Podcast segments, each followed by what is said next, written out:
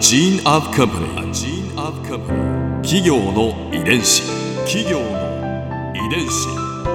全国に546万社以上あるとされる日本の企業その企業の数だけ理念があり使命があり人間ドラマがありますこの番組ではさまざまな企業のトップや社員の方にお話を伺いながら成長する企業の DNA を解明していきます企業の遺伝子ナビゲーターは私知花くららとクオン株式会社代表の武田隆さんです。武田です。よろしくお願いします。今日はピップ株式会社代表取締役社長松浦義治さんをお迎えしております。よろしくお願いいたします。よろしくお願いします。今回はピップのこれからについて伺いますえー今ですね、はい。ピップ株式会社がまあ掲げている理念はい。ってどんなことですか、あ。教えていただけはいますか、まあ、あの経営理念はですね、うん。まあ、ザ・ウェルネス・カンパニー、まあ、人々の心身の健康に貢献する企業を目指しましょうというふうにしているんですが、あのまあ扱ってる商品が、まあ、あの健康関連の商品が多いもんですから、うんうん。やはり我々の商品を使っていただいて、えーまあ、皆さんが健康な生活を送っていただけるようにうん。なっていただければいいなというところを、まあ、企業理念として考えております。はい。まあ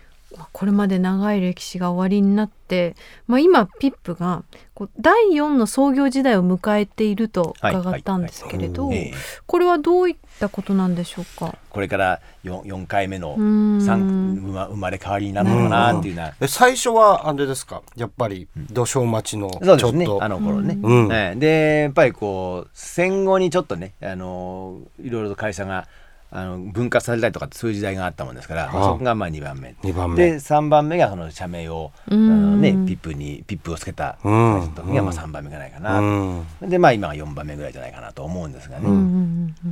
でまあ今あの社内ではですね、えーまあ、言われてるのは消費者を起点としたマーケティングのカンパニーになりましょうよというふうにまあ言っているんです。うん。で、まあ、これはあのやはりお客様視点でいろいろ物事を考えてどういう商品がお客様に必要なのかあーどういうふうにお話をすればお客様にそれが伝わるのかというところをですね、まあ、考えて、まあ、営業活動をやっていきましょうよと。で我々は直接販売するわけじゃないので、えーどうしても小売店さん経由でなりますから非常にまあ難しいんですけれども、まあ、小売店さんに対してもじゃあこういう形で提案展開をすればあるいはお店でこうあのデコレーションしていただければもっとお客様にはっきり分かりますよねとかっていうことも含めて、うんうんうんまあ、商品のご提案をしていくということが、うんまあ大事だろうねと。でじゃあ本当にじゃあこの商品のお客さんってどこにいるんだろう？どういう方に、えーこの商品は使っていただきたいのかっていうようなところまで考えて、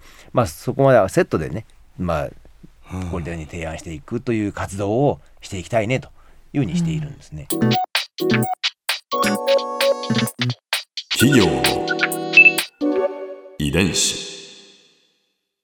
この第4の創業時代を迎えになって、はい。これから必要になっていくことはうん。どんなことだとお考えですか、あのまあまあマーケティングカンパニーを目指すと言ってますから、うん。やっぱりマーケティングの知識がないといけないですよねと。うん。えーでこれはもう本当社員一人一人がマーケティングというのは何かあるいは、まあ、ピップとして考えるマーケティングって何かっていうところをまず明らかにして、まあ、それをやっぱりこう全員にですね、えーまあ、浸透させていくってことがまず必要だと思うんですね。うん。でまあそのために今年あのまあチーフマーケティングオフィサーという役職を作ってですねまあそういう人材をアメリカの会社みたいですね。採用してですねまあ彼がまああのいろいろとお全社を回ってね、えーまあ社員に説いていくというようなことを、まあやり始めたのとかあとはまああの創業のその精神ですね。我が我が社の DNA っていうものをやはり社員の人にもう一回認識をしてもらってやっぱり我々の原点はここだと。だからこれを、あのーやっぱり大事にして、えーこれからも取り組んでいこうねっていうところの、まあ、社員教育みたいなものをですね、まあ、やっていきたいなって今思ってます。それから、まああのーやっぱりまずは我々自身が健康でないと、うん。あのやっぱりお客様に対してですね健康なものは提供できないということで、まあ、今年そのあピップウェルネス経営宣言というのを出したんですが、はい。あのやはり、えー健康であるためにはあどうしたらいいんだと普段の生活から、あ改めていって、えー周りに影響を与えていくようにしていきましょうと。であのまあ私どもが扱ってる商品ってあのあんまりこう派手な商品とかですね、うんなんかこう面白い商品ってそうそうはないんですけどもやっぱりなんか一つでも二つでもいいからそういうそのキラッと輝くようなね、うん。ワクワクドキドキできるようなその商品をやっぱり我々も探してくるあるいは作ってそしてそれを売り場に提供していくことでまああの売り場も自身もなんかワクワク感ドキドキ感が出てくる、うん。お客様もなんかワクワクするようになってくる、うん。そんなようなあ会社にあるいはそういうそのこういうこの商売環境にしていきたいなって思いますし、うん。あのやっぱり社員の人があ日曜日が終わって月曜日によし今日からまた会社行って頑張るぞって思えるようなねあのはあ。また月曜日来ちゃったよまた仕事だって思うんじゃなくて よし頑張るぞっていうような話で、まあ、元気にうんやってきてくれるそんなような会社になったら随分変わるんだろうなというふうに思いますね。いいですね社員さんも健康的に、はい、健康に、まあ、そして最後にはい。これは皆さんにあの伺ってる質問なんですけれど、はい。100年後の未来、ん。そうするともう210周年を迎える そうですね。ことになりますが。と私はできてないですねもうね。え えピップはどんな会社になっていると思われますか？またなっていてほしいです。はい。まああのまあメーカーであれあるいは卸であれ、まああるいはそのそうでなくなんかまあどうどういうその性格の企業かは分かりませんけれども、あーやっぱり人々の健康的な生活を維持していくために必要な必要不可欠な会社でありたいなって思いますね。やっぱりピップがないと自分たちの健康ってあのベースがないんだなっていうふうに思っていただけるようなそういう会社になっていたいな。で、えー一人でも多くの人にやっぱり多くの人の健康に寄与できるような会社になっていたいと思うし、まあ、世界中の人からあのやっぱり親しみを込めてあピップさんってこう呼んでもらえるようなね、うんそんなような存在でなんかこうそういう身近な存在でありたいなそうなっていてほしいなというふうに思いますね。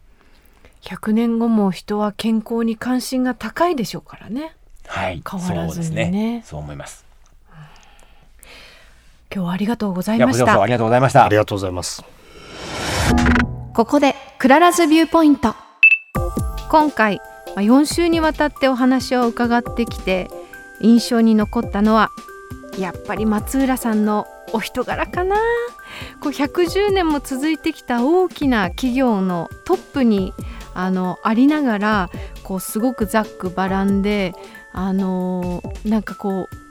初対面の私でもすごくこう楽しくお話をさせていただけるそんな空気感の方だなと思いました。それにこう社員が全員健康でいようそういうことをやっている会社なんだからとおっしゃった時のその生き生きとしたあの松浦さんの表情がですねなんか忘れられません。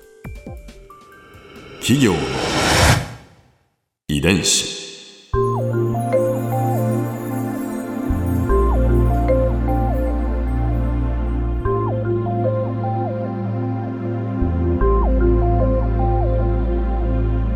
この番組はポッドキャストのほかスマートフォンタブレット向けアプリ JFN パークでも聞くことができます。お使いのアプリストアからダウンロードして企業の遺伝子のページにアクセスしてみてください。それでは来週もまたお会いしましょう。企業の遺伝子ナビゲーターは私千葉なクララとクオン株式会社代表の武田隆でした。